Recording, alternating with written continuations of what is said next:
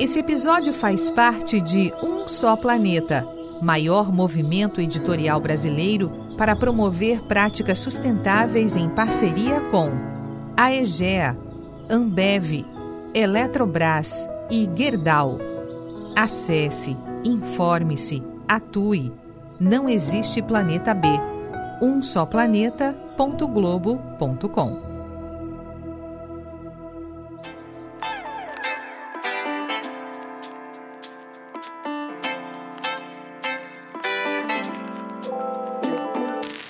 Oi, oi, pessoal, tudo bom com vocês? Olha, a conversa do Vida Sem Carne hoje está muito interessante. A gente fala sobre proteína de micélio. Você conhece? Pois é, vamos mergulhar no potencial do mundo dos fungos para a criação de alternativas saborosas aos produtos animais.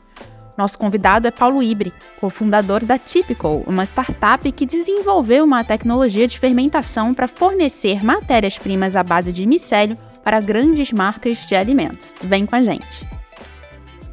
Oi, oi, Paulo, seja muito bem-vindo ao nosso podcast. É um prazer ter você com a gente para falar sobre esse universo incrível dos alimentos à base de plantas e também do fantástico mundo dos fungos. Bom, boa tarde, bem-vindo. Boa tarde, Vanessa. Muito obrigado pelo convite. É um prazer estar aqui. E vamos nessa então. Paulo, primeiramente eu vou pedir para você se apresentar aqui para o nosso público e falar brevemente sobre a sua jornada profissional e empreendedora, passando pela 100 Foods e, a, e até essa mudança de marca para Typical.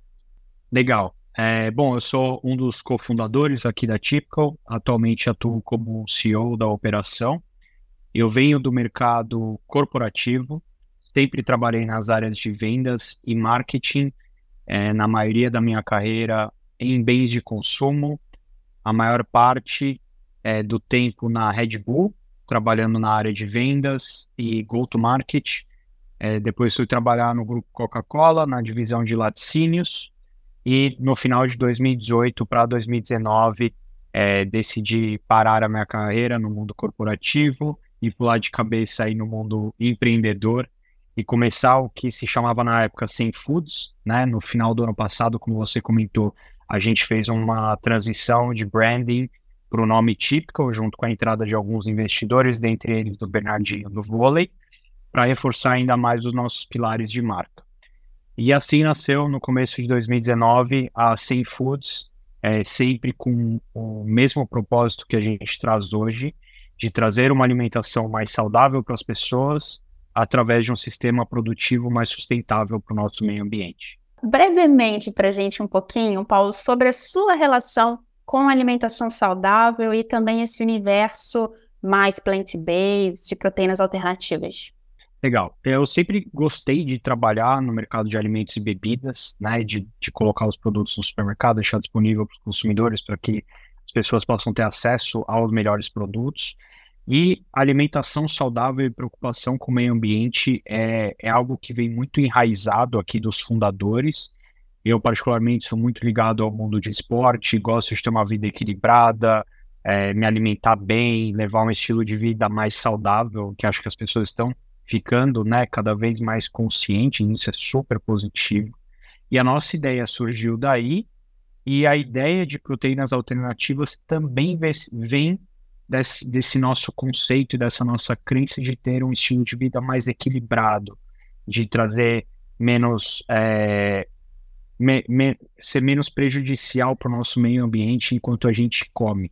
Então, a gente não prega hoje o veganismo ou uma transição total, que a gente chama, para que as pessoas cortem a proteína animal, porque a gente sabe que é um processo difícil para as pessoas, ele vai levar tempo, mas o que a gente quer pregar é uma vida mais equilibrada. Então, se as pessoas puderem cortar em alguns momentos do seu dia, todo mundo ganha. A saúde dela ganha e a saúde da, do nosso meio ambiente ganha.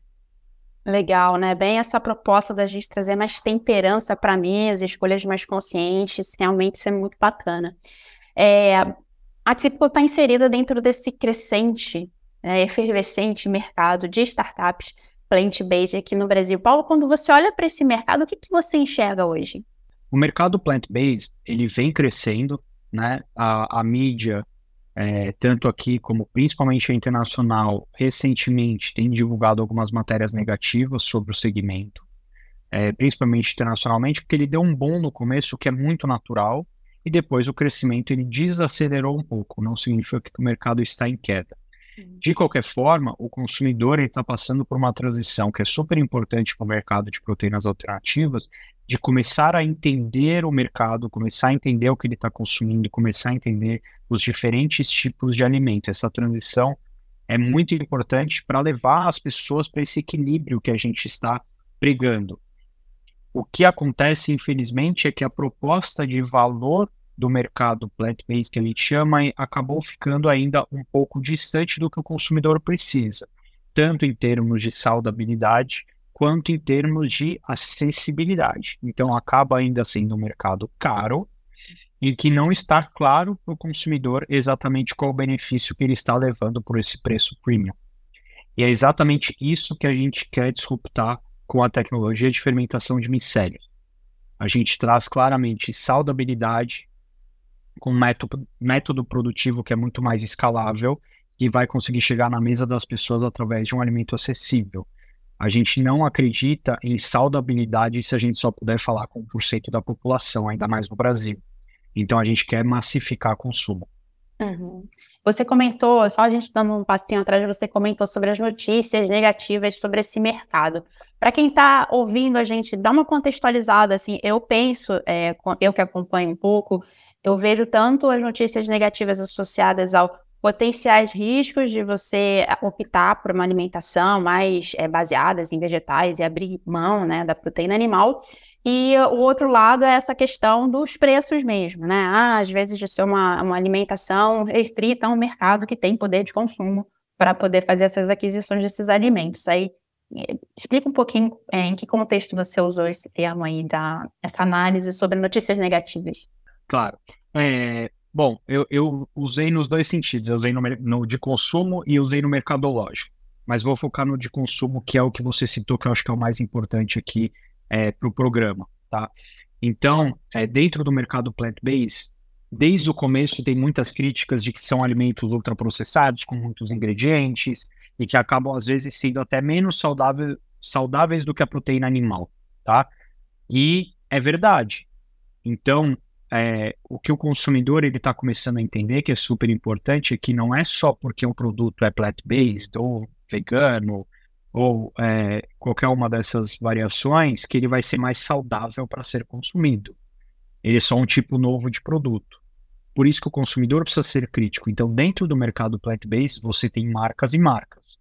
Você tem marcas que vão prezar cada vez mais pelo custo, e aí invariavelmente vão ter que abrir um pouco mão de qualidade de matéria-prima de produto, e marcas que prezam um pouco menos pelo custo para poder entregar o que tem de melhor em termos de saudabilidade. Então, significa que todo alimento plant-based não é saudável? Não, mas também não significa que ele é saudável. Então, por isso que a gente fala cada vez mais aqui dentro do equilíbrio. Então, você não precisa cortar a proteína animal, até porque a maioria das pessoas não está pronta para cortar a proteína animal, porque isso exige um rebalanceamento total da dieta. Em geral, tem que ser, no começo, pelo menos, acompanhado por um profissional, porque você deixa de ingerir alguns nutrientes. Isso precisa ser reequilibrado para o seu organismo. Um outro problema da categoria de plant-based, só pegando esse gancho para não me prolongar muito, é que por limitações tecnológicas, os produtos plant-based acabaram ficando limitados a categorias de consumo indulgentes. Então, hoje, as marcas trabalham burgers, nuggets, salsichas, linguiças, que sendo plant-based ou não, já não é o consumo normal de dia a dia de uma pessoa que quer uma alimentação mais saudável. Então, é isso que precisava ser disruptado no plant-based. Porém, o plant-based ainda não tem tecnologia para isso. E é isso que está, por isso que fica nesse ciclo vicioso de dificultar cada vez mais o consumo massivo. Legal, perfeito.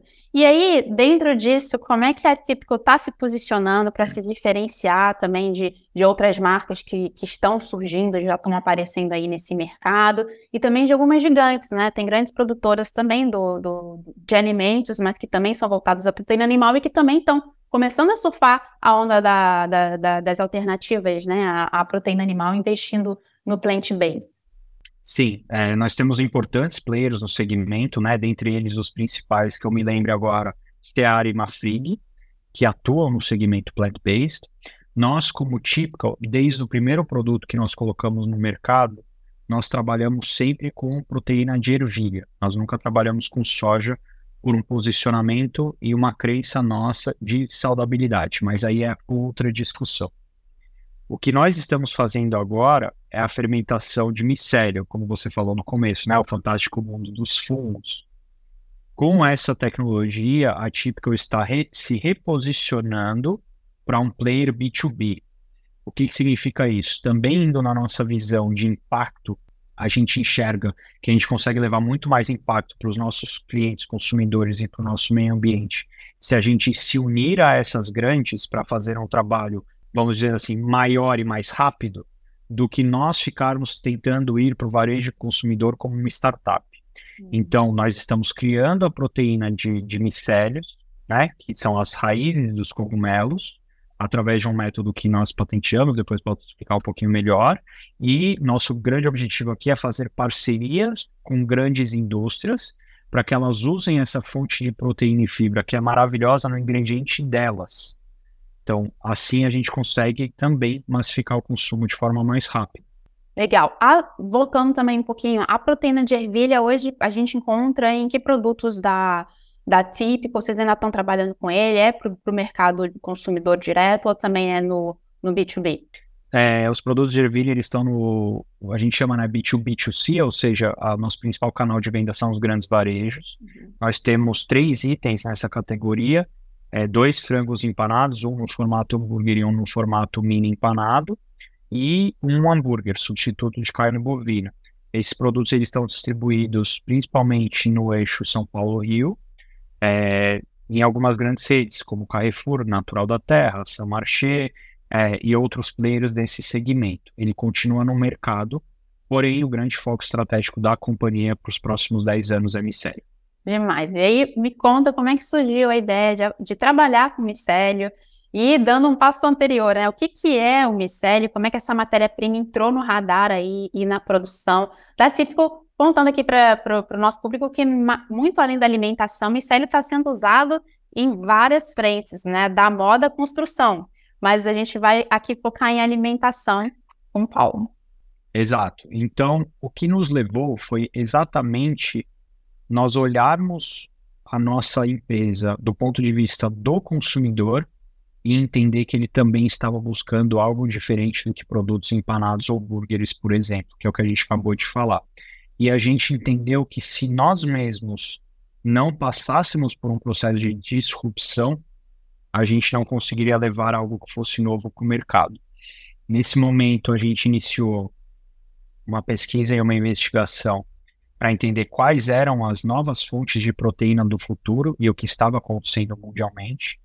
E aqui dentro nós enxergamos dois grandes caminhos. O primeiro deles é o que a gente chama hoje de carne cultivada, que é a carne feita em laboratório, porém ela tem uma curva de aceitação e acessibilidade que vai ser muito longa. Então nós acreditamos mais para um futuro de pelo menos 10 anos. E a fermentação, que é o que fazemos, que é fermentar proteínas à base de fungos, que nada mais é do que cogumelos, dentro de bioreatores nós enxergamos que essa tecnologia de fermentação de micélios, ela traz exatamente todos os benefícios que a gente sempre teve como crença de marca e que a gente queria levar para o nosso consumidor. Então, dando um passo atrás, o que é o micélio? O micélio, ele é um emaranhado de raízes de cogumelos que crescem na natureza embaixo da terra. O cogumelo que nós estamos acostumados a comer, como um pariço, um champignon, ele é o fruto dessa raiz assim como hoje a gente come uma maçã. Porém, esse emaranhado chamado micélio, ele possui muita proteína e muita fibra naturalmente, e ele já possui um composto que a gente chama de umami, que é um composto de sabor, que é igual ao composto que existe na carne bovina, que nos dá tanto prazer quando a gente come. Então, o reino dos fungos e dos cogumelos é o único reino que possui esse sabor sem ser a proteína animal. Então, por essência, já fica muito mais fácil imitarmos a proteína animal a partir de cogumelos.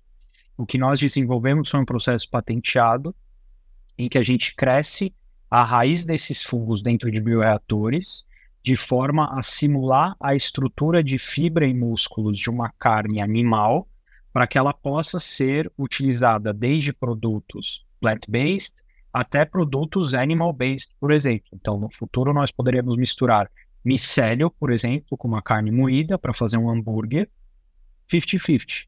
E aí a gente reforça cada vez mais também é, esse movimento de equilíbrio que a gente quer levar para os nossos clientes. Então, o micélio se resume a essa tecnologia é, muito incrível, né, que além de trazer um produto mais saudável, ele proporciona a, a estrutura de fibras muito melhor do que o plant-based e ele é muito mais escalável do que qualquer outra tecnologia. Então, só para te dar uma referência, a gente consegue produzir 7 mil vezes mais proteína por metro quadrado, por exemplo, do que uma plantação de soja. E a gente emite 99% menos gás carbônico do que uma criação de gado, por exemplo. Impressionante. Hoje vocês estão produzindo é, que volume? Eu não sei como é que vocês medem isso de micélio. A gente tem uma planta é, piloto que fica no sul do país. É, a gente produz atualmente volumes apenas de amostra, em que a gente está levando para grandes empresas para que elas possam fazer testes nos seus produtos. E uma vez aprovados os testes, nós vamos para uma escala industrial a partir do começo do ano que vem. Então, um processo de evolução contínua, são equipamentos caros, uhum. mas que conforme você vai é, escalando a sua produção, o custo produtivo cai de forma muito agressiva. Nossa, demais, assim, ainda não almocei, tô aqui aguando porque eu particularmente sou fã de, de alimentos à base de cogumelos. É, e Paula, como é que vocês... Eu fiquei impressionada quando você falou do bioreator.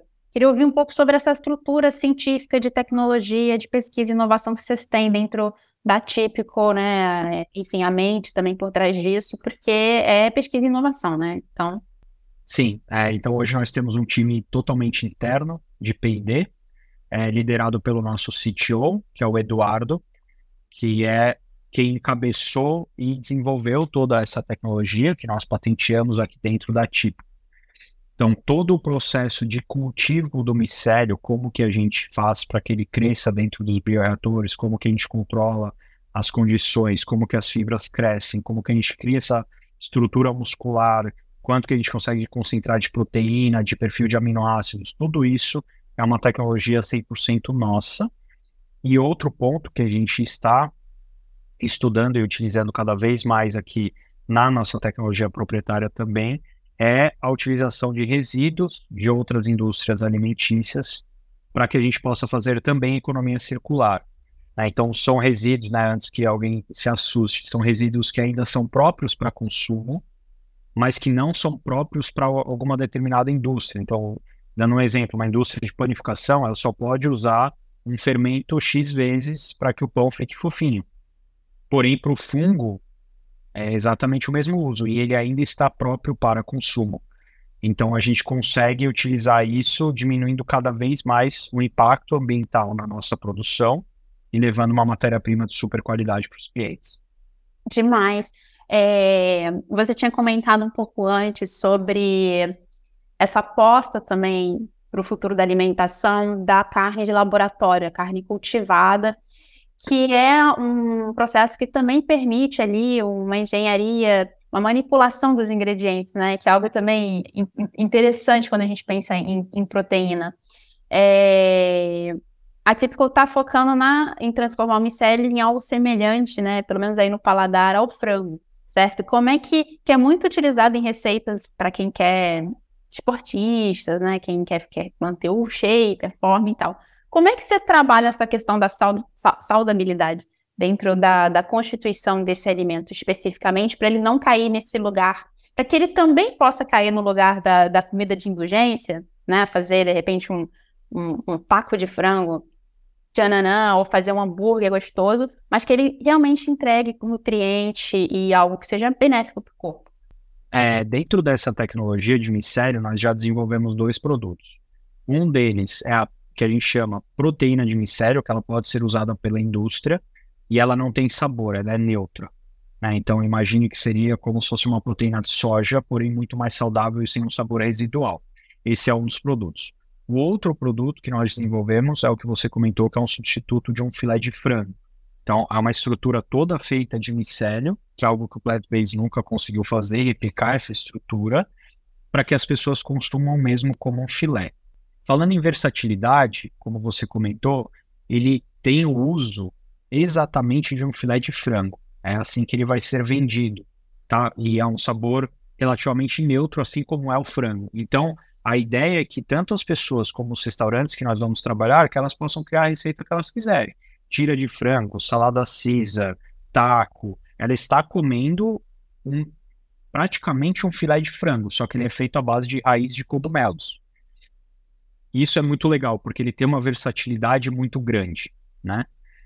Falando de saudabilidade, que é um dos pilares importantes da nossa marca, como eu comentei, quando a gente compara, por exemplo, um filé de frango feito à base de micélio, né, um substituto de frango à base de micélio, substituto de frango plant-based, por exemplo, que tem no mercado, e um peito de frango é, provindo do animal mesmo, o micélio ele tem vários benefícios. Então, falando de calorias, ele é o menor índice calórico de todos, sendo que ele tem menos da metade do plant-based. Ele tem o mesmo índice de proteína do plant-based e um pouquinho abaixo do animal-based, o que é normal, mas a gente ainda pode fortificar esse produto. Ele é o único dos três que é zero gordura e ele é o único dos três que é fonte natural de fibras. Então, é um produto, em termos de saudabilidade, também muito superior. E aqui fica muito fácil a gente explicar para o consumidor que é algo que a gente não conseguia fazer no plant-based, nenhuma indústria consegue através de tabela nutricional e ingredientes. Por que, que é mais saudável? Porque um frango à base de micélio, ele vai ter três ingredientes. Então, ele é totalmente clean label. Um frango à base de produtos plant-based, ele vai ter de 15 a 20, qualquer produto do mercado. Então, aqui a gente consegue disputar qualquer argumento de que o produto é ultraprocessado, porque a gente já cresce o cogumelo na estrutura de fibra que a gente precisa. Então, a gente não fica adicionando um monte de ingrediente. Demais. Esse apelo de alimento saudável também, imagino, está tá atraindo aí investidores como o Bernardinho, né? É, é, do vôlei, né? Muito conhecido. Conta um pouquinho para gente sobre a participação dele nessa, nesse essa jornada de vocês, né? E também sobre quem mais está embarcando é, nesse fantástico mundo do, dos fungos, do micélio e tornando, viabilizando comercialmente, junto com a Typical, é, essa missão.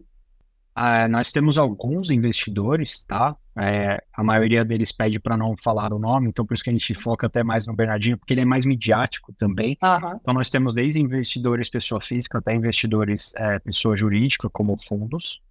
O Bernardinho é, foi e vem sendo um investidor bem estratégico para a gente, inclusive ele é investidor e o filho dele, o Bruninho, que é jogador até hoje da seleção, também é investidor, eles entraram juntos.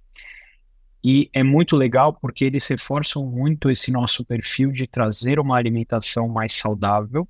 E eles estão, obviamente, muito conectados ao mundo do esporte. Então, eles ajudam também com diversos insights do, do lado de lá, vamos dizer assim, né, dos atletas, porque ninguém aqui no, no corpo fundador é um atleta de verdade, a gente só é amador, é, para entender cada vez mais é, o que, além do consumidor estar tá precisando, o que as pessoas de alta performance também precisam.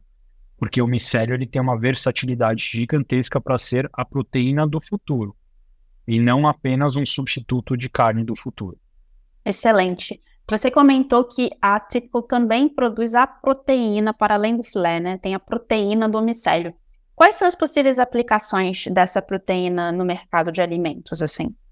A proteína ela pode ser usada é, em diferentes aplicações, porque dela eu posso criar diferentes formatos, sendo uma proteína que a gente chama texturizada, hum. assim como é a maior venda da soja hoje em dia no mercado. Então, se você comprar hoje um produto congelado de carne no supermercado, ele já vai ter um percentual de soja na sua composição.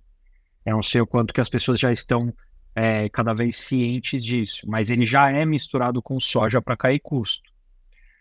Então, uma das grandes usabilidades do micélio é substituir a soja nesses né, tipos de produto que já estão no mercado com uma matéria-prima que é mais saudável e sustentável. Esse seria um possível uso. O micélio pode ser transformado em pó. Então, no futuro, o micélio pode ser um substituto para o whey protein. É um mercado gigantesco que hoje é uma proteína feita à base do soro do leite. Então, o universo de aplicações é gigantesco. O que vai nortear a gente nesse começo, porque é muito desenvolvimento de uma vez, são as parcerias com as grandes indústrias. Uhum, entendi. Legal, muito bacana isso. E Paulo, você comentou que é, muitos investidores pedem aí um sigilo, mas você poderia falar sobre a, os aportes que vocês já receberam ou faturamento atual? É, faturamento a gente não abre, é, aportes, a gente já recebeu até o momento 4 milhões de reais. É, a maior parte da, da última rodada, que foi a que a gente noticiou recentemente, foi utilizada em P&D, né, para o desenvolvimento da tecnologia de micélio. Então, hoje o drive central da empresa é desenvolvimento tecnológico para fermentação. Demais isso. E pensando em parcerias chaves aí, Paula, a Typical ela foi uma das 22 startups selecionadas para participar do 100 Mais Labs Brasil, que é uma iniciativa da Ambev, co-realizada pela agência USA e a plataforma Parceiros pela Amazônia e executada pela rede Quintessa. Fala um pouquinho sobre esse match aí e as expectativas de resultados dessa participação de vocês nesse projeto. É, nós Estamos é, conversando com a Ambev para fechar uma possível parceria com eles. A fermentação é um processo que já é muito conhecido por nós, mas às vezes a gente não, não para né, para refletir sobre isso. Mas panificação, como eu comentei, é uma fermentação, vinho é uma fermentação, etanol é uma fermentação, shoyu é uma fermentação, insulina é uma fermentação e cerveja é uma fermentação. Então, a Ambev é um dos maiores fermentadores do mundo. Então, daí já dá para pensar em inúmeras sinergias que a gente poderia ter com eles em business complementares de vendas. E como a Ambev é um dos principais players de alimentos do mercado brasileiro, a gente conseguiu passar né, nesse processo seletivo para tentar desenvolver alguma iniciativa de parceria, seja em uma parte da produção, seja em algum produto, junto com a Ambev, para que a gente possa é, acelerar a nossa tecnologia o mais rápido possível. A gente também está participando de um prêmio é, da KPMG, é, Global Tech Innovators. Nós somos a única food tech participando desse prêmio, também na base da fermentação de micélio. Demais, muito legal. É, uma curiosidade aqui também, né? A, os micélios dentro do mundo da ecologia, eles são, por ser essa rede, né, que você explicou, é, ele também é meio considerado como se fosse um facilitador para comunicação nas florestas, né? Como se fosse a grande rede Wi-Fi, são os micélios. E pensando em rede, eu queria ouvir de você um pouquinho sobre é, parcerias estratégicas que a Típico, né, essa marca aí que está começando já a se projetar dentro desse recorte específico da alimentação focado em, em micélios, que parcerias você tem dentro, dentro no Brasil e fora do Brasil, enfim, vai desde a academia até potenciais novos mercados aí que vocês possam explorar? Como é que vocês estão é, trabalhando essa formação de redes? É, alguns, a, a, parceria com players eu infelizmente ainda não posso abrir, porque nós estamos com alguns desenvolvimentos em andamento, tá? Então não posso citar nomes. Uh, uma coisa que é super legal, nós estamos sendo acelerados na Suíça, num programa chamado Mass Challenge, que é uma das principais aceleradoras para food techs do mundo está sendo super bacana. E lá tem algumas multinacionais que fazem parte, então já dá para ter uma ideia bem bacana. Nós fazemos também parte da Fungi Protein Association, é uma associação baseada em São Francisco, é, com o objetivo de multiplicar o conhecimento tanto do consumidor como das indústrias de proteínas, de empresas que fazem proteína à base de fungo. Nós somos o único da América Latina a fazer parte dessa associação. É, e também é muito legal que divide muito conhecimento e como que o mercado está se comportando lá fora, tendo que é um pouquinho, ainda também é muito novo, mas é um pouquinho mais maduro. Quando a gente olha a realidade Latam, a Típica vai ser a primeira empresa com essa tecnologia no mercado. Então, a gente está aprendendo um pouco também com os players lá de fora. Hum, legal. E dentro desse passo aí pioneiro, quais são as suas expectativas para o crescimento da Típico, para essa expansão da marca e também do portfólio de vocês, né? Sim, é, então, como eu comentei, nosso foco dos próximos anos é desenvolvimento de tecnologia. Então, a ideia é criar cada vez mais ingredientes à base de micélio que possam ser utilizados é, pela grande indústria. Né? E o crescimento quase que inteiro da companhia está pautado nisso. É isso que está focando no nosso plano de negócio e é isso que a gente vai focar nas nossas próximas captações. Legal. E pensando da, na comunicação é, da marca, enfim, como é que vocês é, enxergam aí o apetite do brasileiro, do consumidor é, brasileiro com relação a é, fungos derivados é, desse universo? Nós somos super otimistas, né? O, o consumidor em geral, ele já está muito acostumado com cogumelos e ele já entende que cogumelo é algo saudável. Ele não pode não ter ainda o entendimento claro de que é uma fonte de proteína legal, que é uma fonte de fibra, que é normal, vai passar por uma curva de aprendizado. Mas o cogumelo, ele é muito mais fácil você entender do que, por exemplo, um hambúrguer feito à base de soja ou de ervilha, que tem gosto de carne. Então, a gente entende que já está no dia a dia do, do cliente comer cogumelo. O que a gente está fazendo é criar uma parte desse organismo de uma forma diferente para que ele fique ainda mais suculento e apetitoso. Uhum. Mas todo mundo que você conversa, pelo menos, já conhece cogumelo. É, e é surpreendente mesmo, né? A possibilidade de sabores, assim, que os cogumelos entregam. É muito impressionante. É... Para a gente fechar aqui, Paulo, para quem não sabe, pessoal que está nos ouvindo, o Paulo também é, é, enfim, muito experiente, né, com a questão do empreendedorismo, é autor de um livro sobre isso, né, sobre alta performance e impacto. Então, para fechar essa conversa, eu queria, Paulo, te pedir para dar dicas para quem está pensando ou já está começando uma jornada empreendedora dentro dessa, dessa indústria plant-based. É, vou falar duas coisas, tá? A primeira, estude muito o mercado. Assim, a, o, o empreendedor que está entrando, isso vale para qualquer mercado. Ele precisa ser especialista em tudo que ele faz. Então, antes de se debruçar em business plan, Excel, PowerPoint, um monte de coisa bonita, que é a parte, vamos falar assim, legal do business, é muito importante entender o mercado e como que ele está se comportando. Qual que é o tamanho, se ele está crescendo, se ele não está crescendo, como que os outros players estão jogando, qual que é a faixa de preço. Esse eu diria que é a primeira e, e essa é a mais óbvia, né? A segunda também parece óbvia, mas é super importante, é pensar sempre no consumidor. Consumidor, consumidor, consumidor. Tem que falar com as pessoas, entender o que elas estão buscando, aonde que elas estão buscando, como que elas estão buscando e crescer aos poucos. É, entender se a sua solução, que é o que a gente chama de product market fit, entender se a sua solução realmente está entregando o que ele estava buscando sem nenhum desvio de comunicação aí no meio do caminho. Né?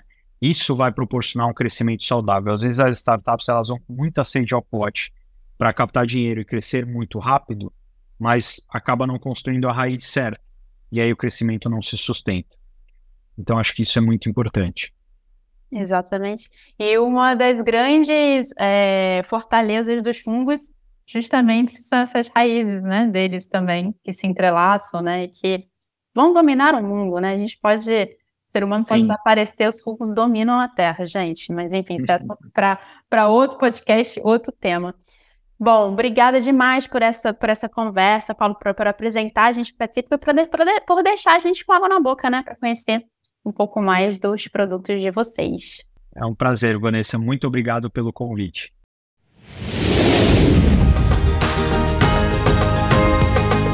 Esse podcast é um oferecimento de um só planeta movimento editorial brasileiro de maior impacto para enfrentar a crise climática.